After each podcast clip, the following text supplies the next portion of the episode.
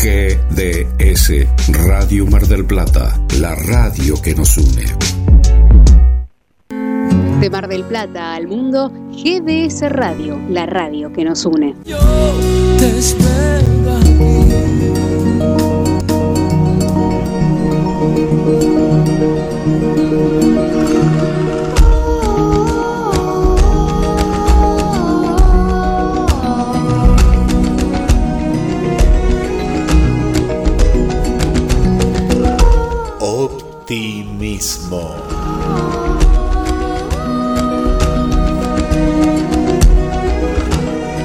Nada es demasiado tarde.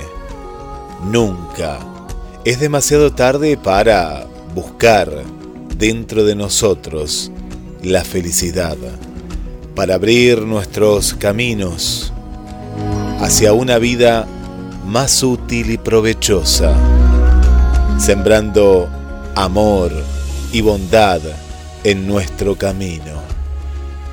Nunca es demasiado tarde para recomenzar todo nuevamente, con confianza, fe, para transformar sueños en realidad, para corregir las pequeñas imperfecciones y vicios, para derrotar la desesperación, llevando luz a nuestro corazón. Recuerda que nunca es demasiado tarde para unir el yo con el tú y juntos caminar, construyendo cimientos de un mundo nuevo, más tranquilo, más sincero, lleno de comprensión, paz y esperanza.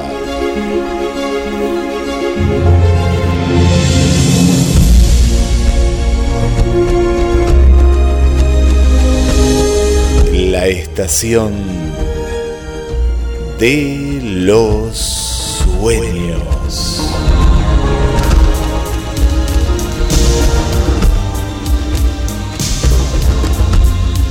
Únete a el equipo de GDS Radio HD 223 448 4637. Somos un equipo.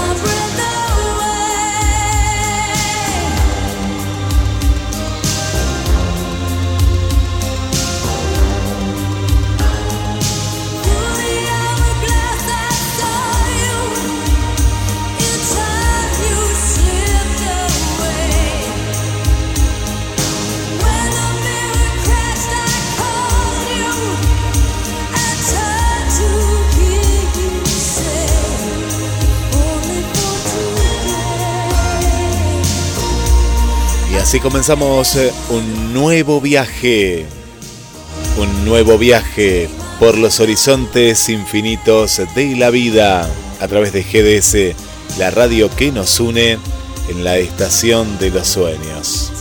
quien te saluda Guillermo San Martino y le doy la bienvenida a mi compañero Roberto. ¿Cómo estás? ¿Qué tal Guillermo? Buenas noches, buenas noches amigos, ¿cómo les va? Bueno, escuchando muy buena música, ¿eh? muy buena música.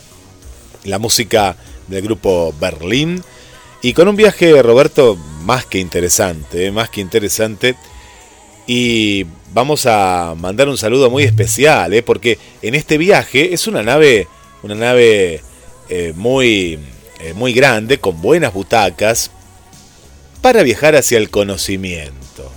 Y le vamos a, a mandar un saludo tenemos eh, nuevos eh, tripulantes en este viaje. Por un lado, voy a, saludar a, Lucio y a Pascua que nos escuchan. Nos escuchan en. no dirían diferidos, sino en el podcast, porque son italianos, ¿eh? Son italianos. Entonces, como son. son italianos, nos escuchan en el podcast que está generado al otro día. En vivo nos están escuchando Carola, Valentina y Marcelo. Eh. Le damos la bienvenida a este programa que tiene 23 años, pero que siempre, eh, como nos encanta Roberto, vamos sumando a más amigas y más amigos a este, a este viaje. Y vos decías, ¿te acordás que decías, vamos a darlo como, como adelanto esto, que por qué el hombre no, no iba a la luna, cuándo iba a volver. Y bueno, te escucharon y se está preparando, ¿eh? se está preparando este, este nuevo vuelo, ¿no? Se viene otro viaje a la luna, se viene otro alunizaje, ¿no? Y va a ser muy importante. ¿Estás preparado, Roberto, para esto que tanto, tanto deseabas? Así es, porque lo que me llama la atención es por qué pasó tanto tiempo desde el año 69 que con la Apolo 11 bajó el primer hombre a la Luna. La pregunta mía es por qué pasaron tantos años para volver a, a nuestro satélite natural. Ya, no, no hay que hacerse más esa pregunta. Más que nada fue porque habían hecho tantos viajes, porque hicieron muchos viajes, ¿no? Uno se quedó en ese, en el más famoso, fue perdiendo el interés de la gente, como todo, ¿no? Fue perdiendo el interés y también que la ciencia y en ese momento dado no se quiso invertir más porque en ese momento era todo del Estado. Ahora va a ser junto con la NASA, que es parte del Estado, ¿no? de Estados Unidos, con empresas privadas. Pero acá viene el gran interrogante la novedad va a ser que va a pisar por primera vez una mujer la luna y eh, un afrodescendiente también, ¿no? Un afroamericano. Y más allá de eso, está lo privado. Entonces dice, pero lo privado no querrá sacar algún, algún rédito de todo esto. ¿No será como la película, lo conversábamos la vez pasada con Carlos Matos, de la máquina del tiempo, que la luna está totalmente destruida? Porque claro, ellos invierten, pero a la vez por algo también están invirtiendo millones y trillones de dólares porque son, eh, son expediciones que llevan mucho, pero mucho dinero. Esperemos que no, ¿no? Esperemos que no, no empiecen a perforar la luna porque ahí la vida en la Tierra desaparecería, ¿no? Se complicaría mucho. Por supuesto, sería como la película La máquina del tiempo, que justamente por hacer, eh, digamos, inversiones en la luna y detonaciones en la luna, y el mundo desapareció. Todo rige la luna. Ya lo vamos a hablar en otros viajes, ¿eh? la, la importancia que tiene la luna. Lo hemos contado en estos 23 años, pero vamos a volver porque es muy, pero muy interesante. Tenemos un viaje apasionante. Y vamos a entrar en uno de los temas muy apasionantes que es los dobles. Todos tenemos un doble. Y uno dice, ¿por qué no lo veo? ¿Y por qué no me lo cruzo? Y bueno, pues justo va a estar en Argentina, ¿no? Capaz que tu doble está en Japón y nunca lo vas a conocer. Pero, gracias a los datos biométricos, se han encontrado muchos dobles. Ya podemos decir de que existen. Vos tenés un doble Roberto, yo también tengo un doble. El mío me parece que es un actor de cine, me dijeron, de Estados Unidos.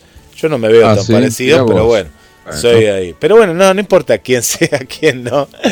Eh, pero no, no, me, lo pasaron. Después te lo voy a pasar. Le, mando un saludo a Ana que me dice, mira qué parecido a este actor. Y bueno, sí, es verdad, es parecido. Eh, nada más que él tiene los ojos muy claros, pero en perfil es muy parecido. No sé si a vos te habrá pasado. Yo no me encontré con mi doble acá, pero sí que mucha gente me confundía con alguien que nunca encontré. Pero hay dobles. Hay dobles. Y lo más asombroso de este estudio es que las personas que se parecen sin estar emparentadas. No hay, no hay un lazo sanguíneo. Por eso les digo, un doble que está en Japón, otro doble que está acá en la Argentina, comparten similitudes genéticas. Y acá abre todo un paréntesis porque es muy extraño esto.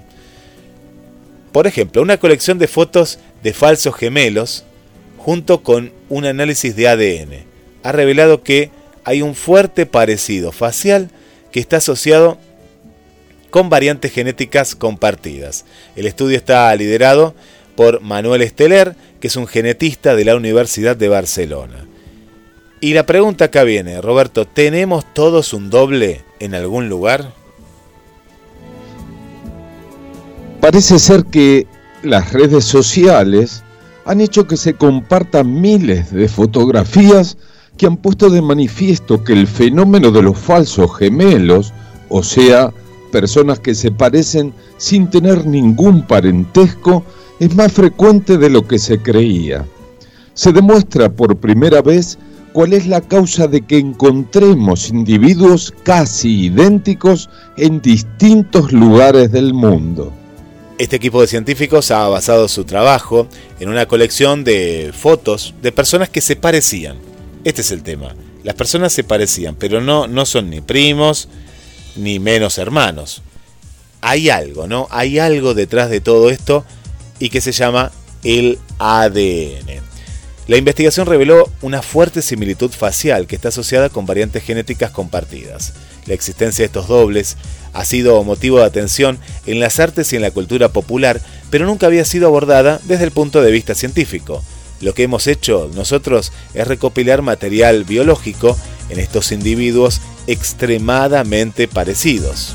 Para llevarlo a cabo, los autores reclutaron a un grupo de dobles humanos a partir del trabajo fotográfico de François Brunelli, un artista canadiense que lleva fotografiando a personas que se asemejan en el mundo desde el año 1999 y se centraron en las fotos de cabezas de 32 parejas de individuos parecidos.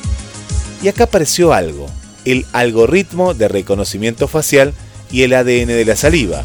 Luego determinaron una medida objetiva del parecido de los pares de personas semejantes utilizando tres algoritmos diferentes de reconocimiento facial. Primero las personas con parecidos razonables fueron sujetas a programas de reconocimiento facial que permitieron descubrir parejas de individuos que eran casi indistinguibles entre sí. Y luego analizamos su secuencia de ADN, su perfil epigenético y su composición de microbios, microbioma. Descubrimos que los dobles humanos comparten variaciones similares de su ADN, particularmente en relación a genes involucrados en la formación de la boca, la nariz, los ojos, la barbilla y la frente. El principal hallazgo es que estas parejas de dobles sin parentesco comparten variantes genéticas, o sea, cambios en su ADN. Por eso son tan parecidos, mientras que sus diferencias son debidas a la distinta composición de su epigenoma, o sea que es la modificación química del material genético denominada metilación, que regula la expresión de los genes y al diferente contenido de bacterias y virus en sus cuerpos. Debido a que la población humana ha llegado a unos 7.900 millones de personas, es cada vez más probable que se produzcan estas repeticiones resultó curioso comprobar que la semejanza de estas parejas de dobles no solo se ceñía a las características faciales, como vos contabas, Roberto, sino que afectaba a otras propiedades físicas, la altura y el peso. También se extendía a ciertos rasgos del carácter y comportamiento. Además, comenta que resultó curioso comprobar que la semejanza de estas parejas de dobles no solo justamente estaba en eso, estaba en todas estas características. Pero hay algo más, en el comportamiento, como el tabaquismo y la educación. Es increíble, pero eran, Roberto, dobles de verdad. Eran dobles que no tenían nada que ver con el linaje familiar, pero este es un dato importante. Somos tantos habitantes que es como que de pronto se repite ¿no? esta secuencia. Cuando éramos menos no había tantos dobles. Ahora que somos millones y millones de personas, estamos casi en los 8 eh, mil millones eh, de habitantes, se están repitiendo cada vez más. Eh, fíjate Guillermo que sí, puede ser que sean dos personas muy parecidas, pero las huellas digitales jamás va a haber una similar a la otra. Bueno, ahora lo pondría en duda. Habría que ver las huellas digitales, pero no, las huellas digitales sí que hasta ahora es algo que, se diferencia, ¿no? Es, es, lo único, es cierto, es un muy buen dato este. Pero habría, que investigar, ¿eh? Si de estos parecidos, las huellas digitales por lo menos no son más parecidas que a otros, a otros que no son tan parecidos física, en carácter y en comportamiento. A, mí me sorprendió también esto, porque qué increíble. Si, el si uno de los dobles fumaba, el otro que está en el otro lado del mundo también fumaba. Es increíble, es algo... Eh, lo, que se ha dado en este estudio, me parece que se están repitiendo los moldes. ¿eh? No seremos máquinas y, ya no tiene más moldes. Mm. Mm, qué raro. o sea que viene a ser como una especie de Matrix. ¿Quién te dice, no? Bueno, hoy vamos a hablar de esto en Misterios. Ya hablamos de la Matrix, ahora vamos a hablar de los Sims, que está relacionado justamente a los similares, y habla un poco de este tema. Nos vamos rápidamente al espacio, porque uno de los problemas es que no encontramos vida, sabemos que no hay vida en, otro lugar, pero ¿qué pasaría si uno podría empezar a plantar algo a reforestar, a ver cómo puede darle vida a un lugar infértil, ¿no? un lugar que, no lo tiene. Y han descubierto que el suelo de los asteroides podría servir para cultivar en el espacio. ¿Y qué es el suelo de los asteroides? Primero pensaron en qué podían plantar. Fueron directamente a la, lechuga y también plantaron rábano y consiguieron crecer en unas mezclas de tierra falsa, de asteroides y turba. Un día los astronautas del futuro podrían consumir ensalada producida en tierras de los asteroides. Los investigadores dicen que las plantas de Chile también agregan, ¿no? acá no es muy común, el rábano rosado y la lechuga romana prosperaron en combinaciones de turba y suelo artificial de los asteroides. En el pasado, los investigadores intentaron cultivar plantas utilizando suelo lunar. ¿Qué dijeron los científicos? En este caso, se concentraron en meteoritos de condrita que contienen carbono, conocidos por ser ricos en compuestos volátiles, en particular contienen agua. El nitrógeno, el potasio y el fósforo son tres elementos esenciales para el crecimiento de las plantas, que se pueden encontrar en abundancia en estos meteoritos y en los asteroides de los que se originaron. Los científicos utilizaron un material que imita la composición de las rocas espaciales y se lo dio a su estudiante graduado, Steven Russell, y le pidió que cultivara plantas. La elección fue sencilla. Escogió tipos de plantas que ya se sabe que han crecido a bordo de la Estación Espacial Internacional. Los investigadores compararon cómo las plantas crecían solo en el suelo del asteroide falso, solo turba y varias mezclas de las dos. Ningún otro material se comporta así.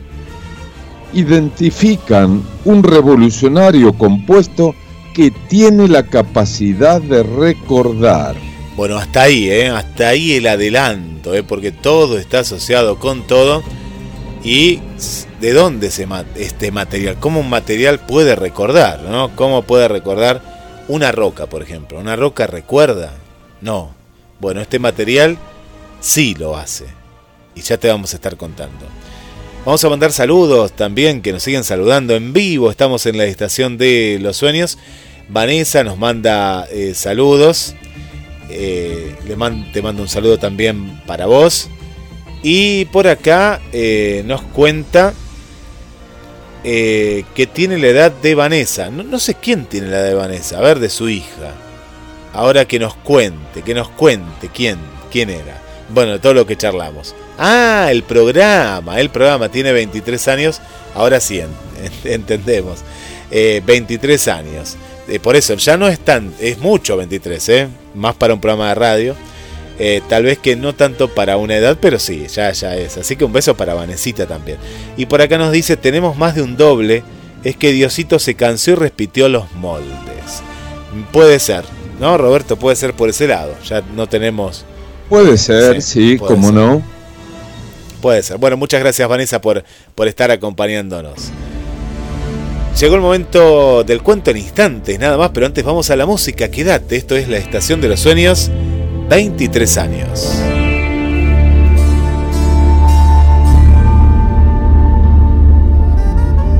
Lleva la radio a todos lados. Nos encuentras como GDS Radio en Play Store, App Store, Windows Phone y BlackBerry. GDS, siempre en movimiento.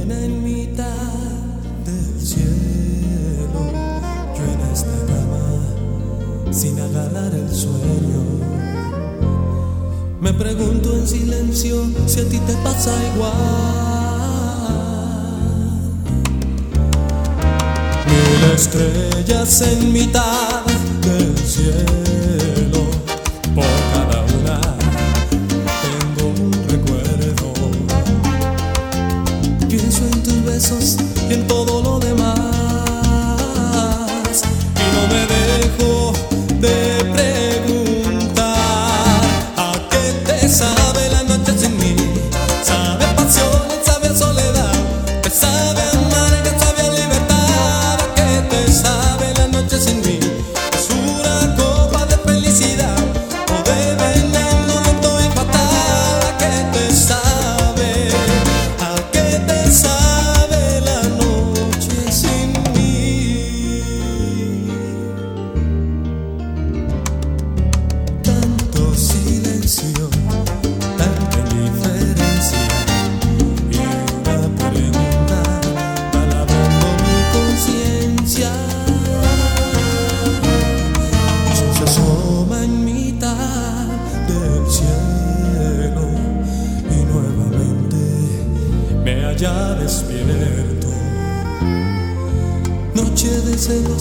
sabor a decepción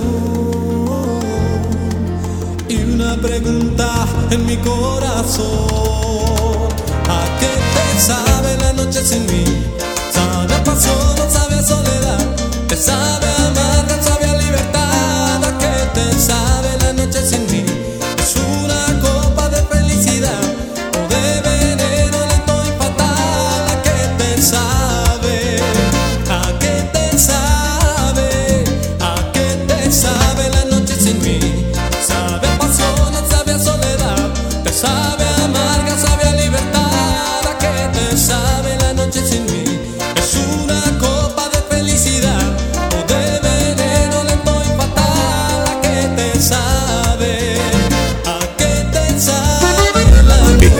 Atlántida, del mar a tu mesa, única roticería marina, atendido por sus dueños. Venía a conocer Pescadería Atlántida, España, esquina Avellaneda.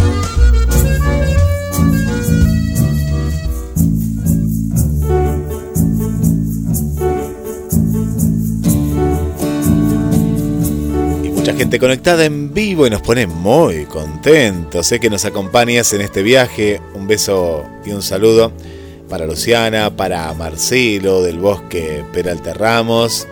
Un saludo eh, también para Silvia, Silvia del Centro, para Vika y para Juli de la zona de Punta Mogotes, también ahí prendidas a la estación de los sueños. Y llegó el momento del cuento presentado por Pescadería Atlántida, del mar a tu mesa. Es directo, es así.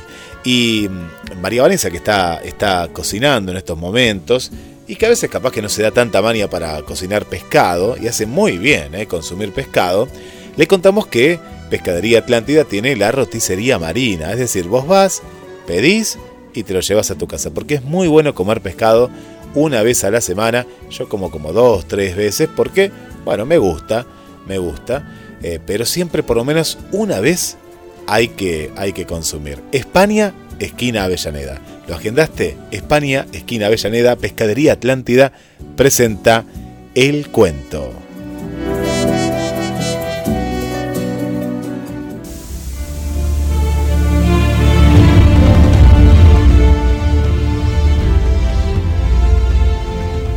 Hoy presentamos El alpinista.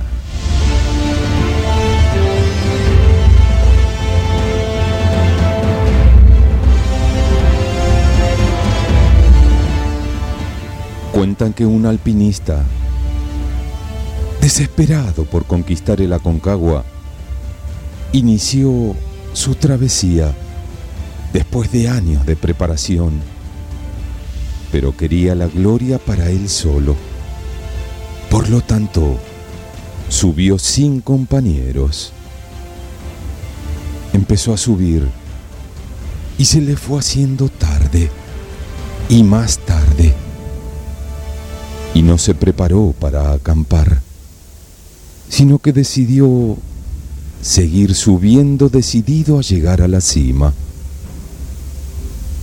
La noche cayó con gran pesadez a la altura de la montaña. Ya no se podía ver absolutamente nada. Todo era negro, cero visibilidad. No había luna y las estrellas estaban cubiertas por las nubes. Subiendo por un acantilado, a solo 100 metros de la cima, se resbaló y se desplomó por los aires Caía a una velocidad vertiginosa. Solo podía ver veloces manchas más oscuras que pasaban en la misma oscuridad y la terrible sensación de ser succionado por la gravedad. Seguía cayendo y en esos angustiantes momentos pasaron por su mente todos los gratos y no tan gratos momentos de la vida. Él pensaba que iba a morir. Sin embargo, de repente sintió un tirón muy fuerte que casi lo parte en dos. Sí, como todo alpinista experimentado, había clavado estacas de seguridad con candados a una larguísima soga que lo amarraba de la cintura. En esos momentos de quietud, suspendido por los aires, no le quedó más que gritar, Ayúdame, Dios mío. De repente una voz grave y profunda de los cielos le contestó, ¿qué quieres que haga? Sálvame, Dios mío. ¿Realmente crees que te pueda salvar? Por supuesto, Señor. Entonces corta la cuerda que te sostiene. Hubo un momento de silencio y quietud. El hombre se aferró más a la cuerda y reflexionó. Cuenta el equipo de rescate que al otro día encontraron colgado a un alpinista congelado, muerto, agarrado con fuerza, con las manos a una cuerda a dos metros del suelo. ¿Y tú? ¿Cuán confiado estás en tu cuerda? ¿Por qué no la sueltas?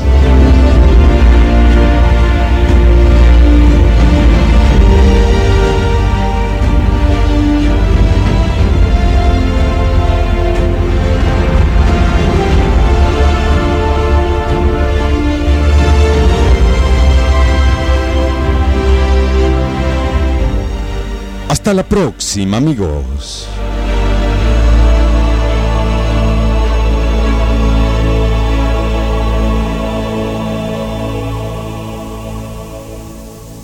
La estación de los sueños.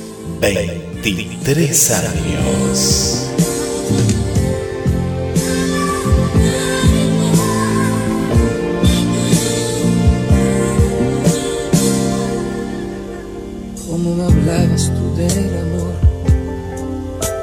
Hablado nunca jamás. Y mi sorpresa contigo fue solo el mirarte la primera vez. ¿Cómo inventabas tú el amor? No lo ha inventado nadie jamás. Pasaba el sueño cerca de ti que me separa de la felicidad. Y cómo hacías nunca lo hice igual. Las tentaciones de hacerte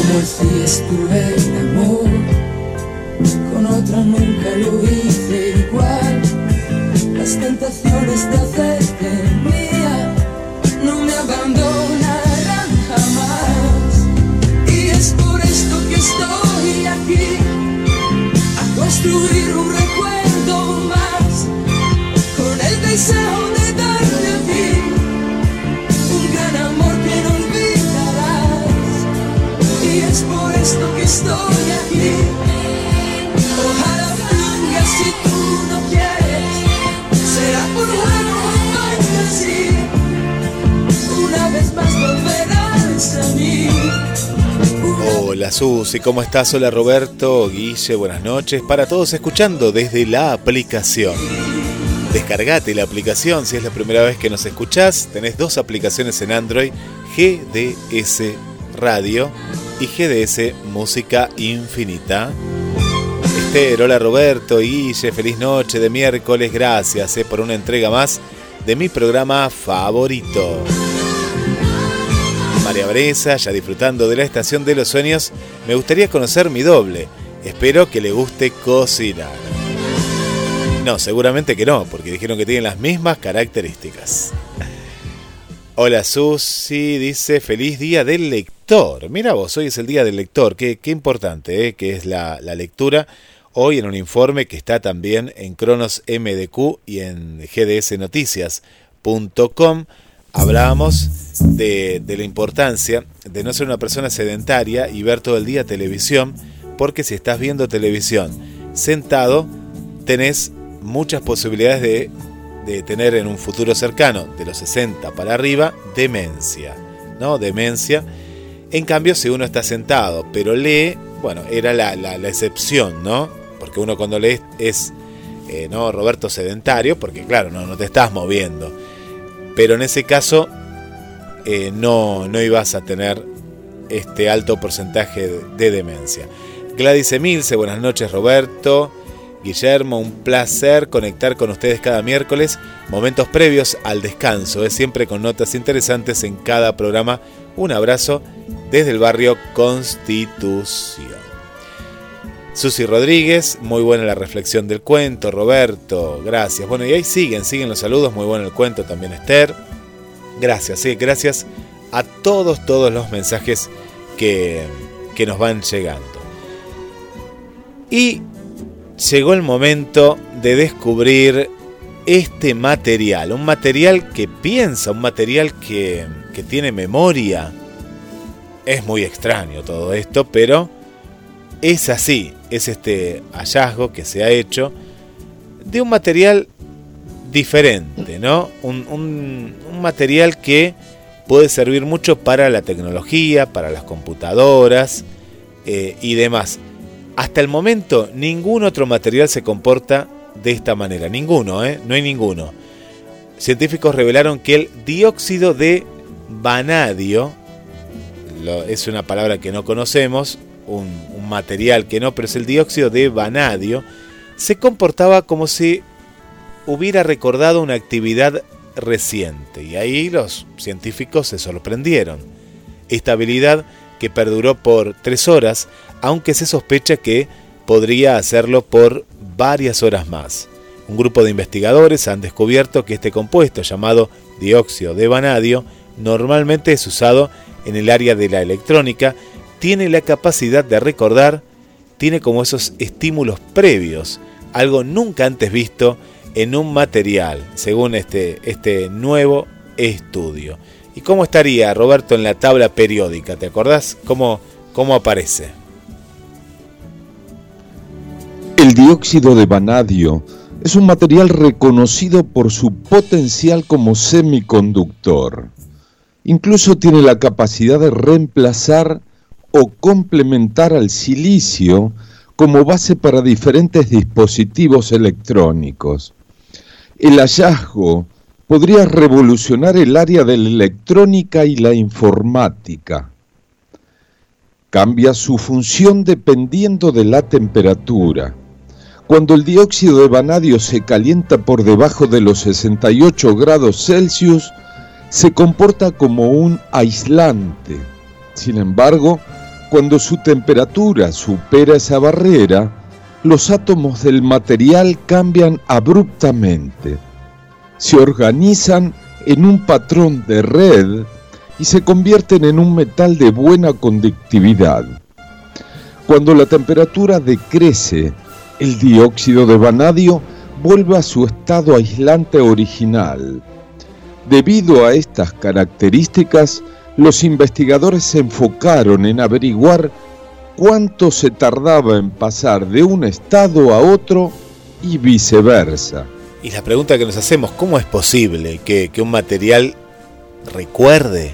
Recuerde, ¿cómo va a recordar un material? Fue justamente tras aplicar una corriente eléctrica que los científicos se percataron de que, aunque volvía a su estado inicial, el material se comportó como si hubiera recordado esta actividad reciente, una habilidad que perduró alrededor de tres horas.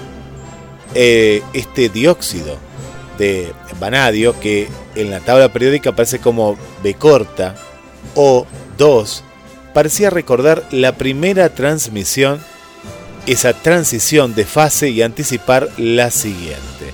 No esperábamos ver este tipo de efecto de memoria y no tiene nada que ver con los estados electrónicos, sino que la estructura física del material.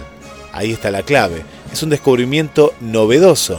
Ningún otro material se comporta así, decían los científicos de manera que estaban asombrados ¿no? de, lo que ocurrió. ¿no? Un, material que recuerde. ¿no? Por primera vez, Roberto, fíjate cómo se sigue ¿no? descubriendo algo que lo tenían ya, pero al haber hecho este experimento se, se dieron cuenta recién eh, en el día de hoy. Es verdad, día a día se van descubriendo cosas y esperemos que se descubra más para el bien de la humanidad, sobre todo en la parte, digamos, medicinal, ¿sí? Para que mucha gente se pueda curar de diferencias, de diferentes dolencias. Sí, sí, sí, sí, que siga avanzando eh, la, ciencia y, y ojalá, ojalá, ojalá que eh, se puede avanzar también en estas enfermedades que todavía eh, siguen, no, siguen estando en el mismo estado desde el comienzo, ¿no? que no, se ha podido no, no se ha podido, pero, pero yo pienso que sí. Relacionado a, lo que veníamos charlando, llega Misterios, llega el momento de Misterios sin resolver y nos preparamos, ¿eh? prepárense porque comenzamos con los dobles. Pero ¿qué pasa si esto tiene una cierta relación? ¿Alguna vez han escuchado de los Sims? Entramos en misterios sin resolver.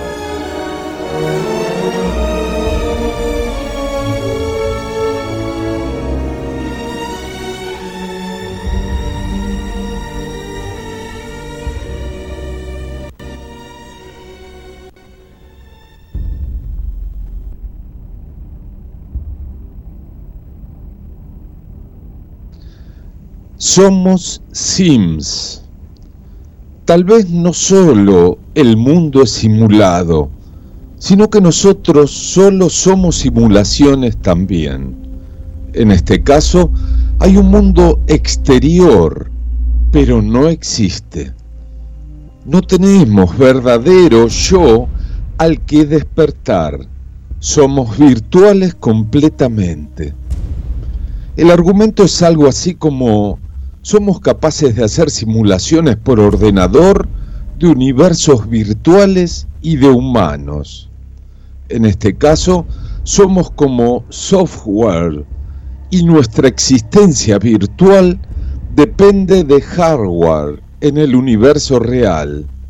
Y las simulaciones simuladas entre nosotros y ellos. Si la simulación real falla, desaparecemos pero también se puede guardar, almacenar, resetear y ejecutarnos de nuevo.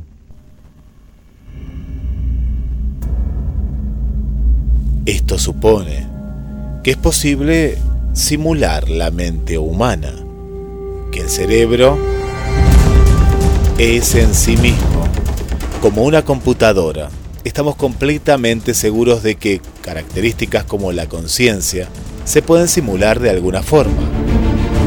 Aunque estamos lejos de eso, todo lo que tenemos que hacer es crear una inteligencia artificial que sería automáticamente consciente de sí mismo. A esto se le llama el computacionalismo.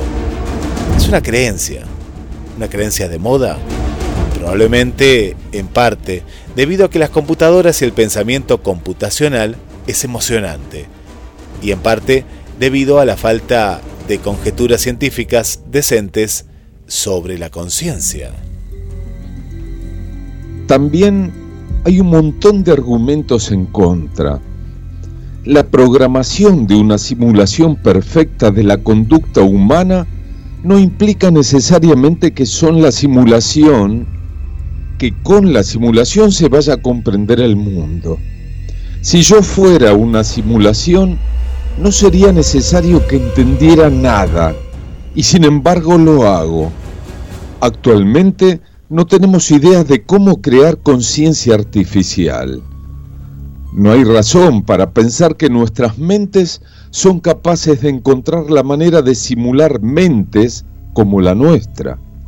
En general, esta línea de pensamiento tiene un mundo real fuera del virtual que decide simularnos como mentes humanas o como figuras históricas del pasado. Hemos sido creados no accidentalmente y existimos como inteligencias artificiales individuales. Las posibilidades de alguien simulando a la vez millones y millones de vidas es una verdadera locura en realidad.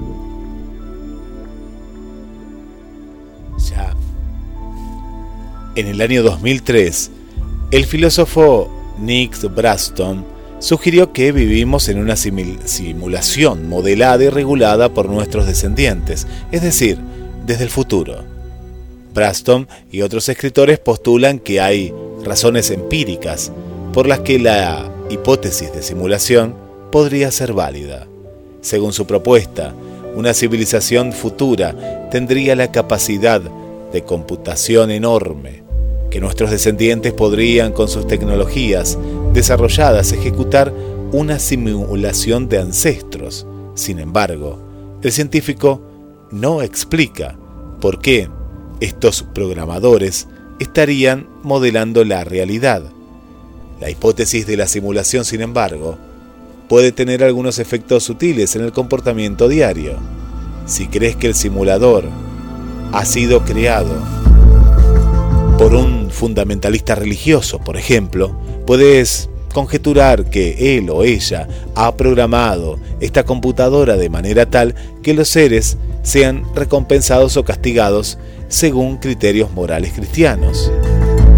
La vida después de la muerte, por supuesto, sería una posibilidad verdadera para una criatura simulada, ya que fácilmente podría ser transferido a otro simulador después de su muerte.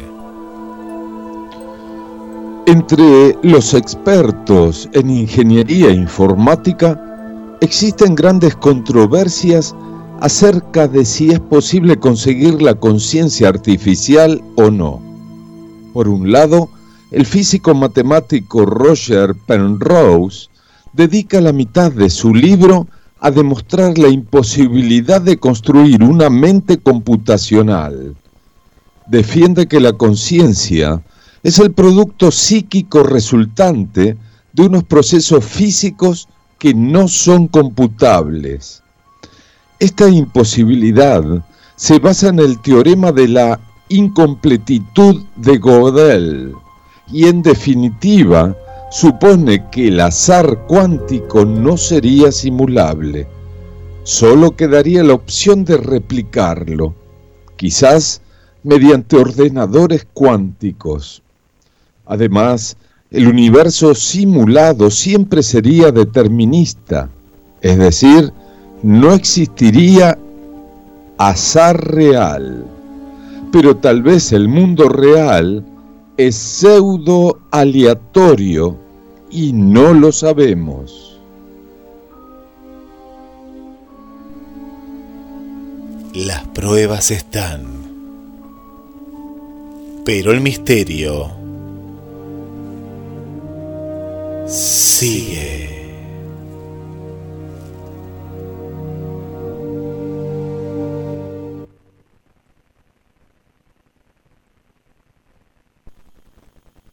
It's a kind of magic. It's a kind of magic. A kind of magic. One dream, one soul, one prize,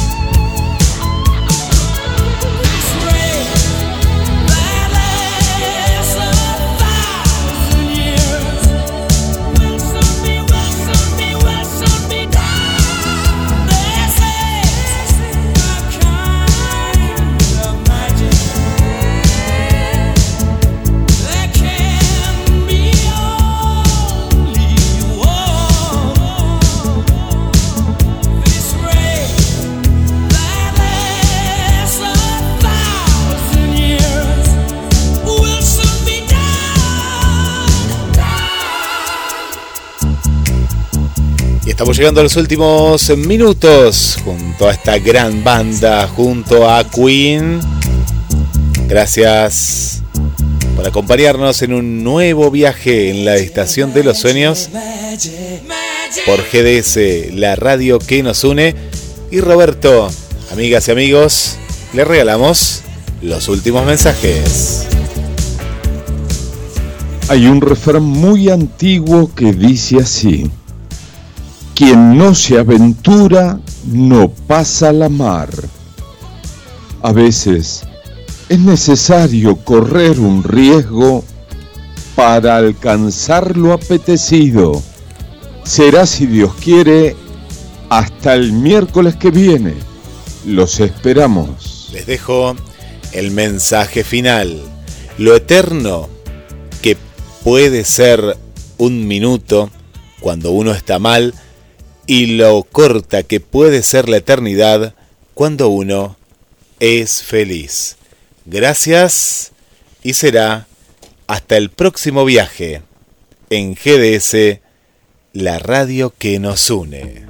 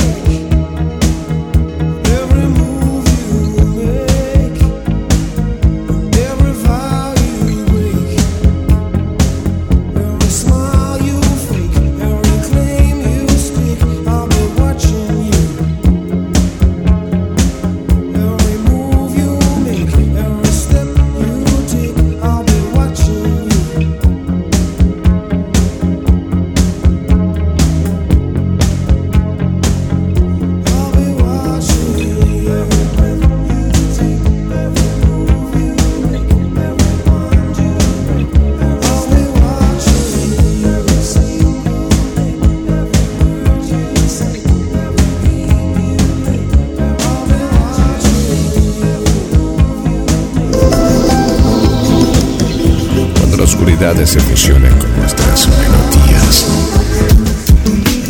GDS Radio, la radio que nos une. Escúchanos en www.gdsradio.com.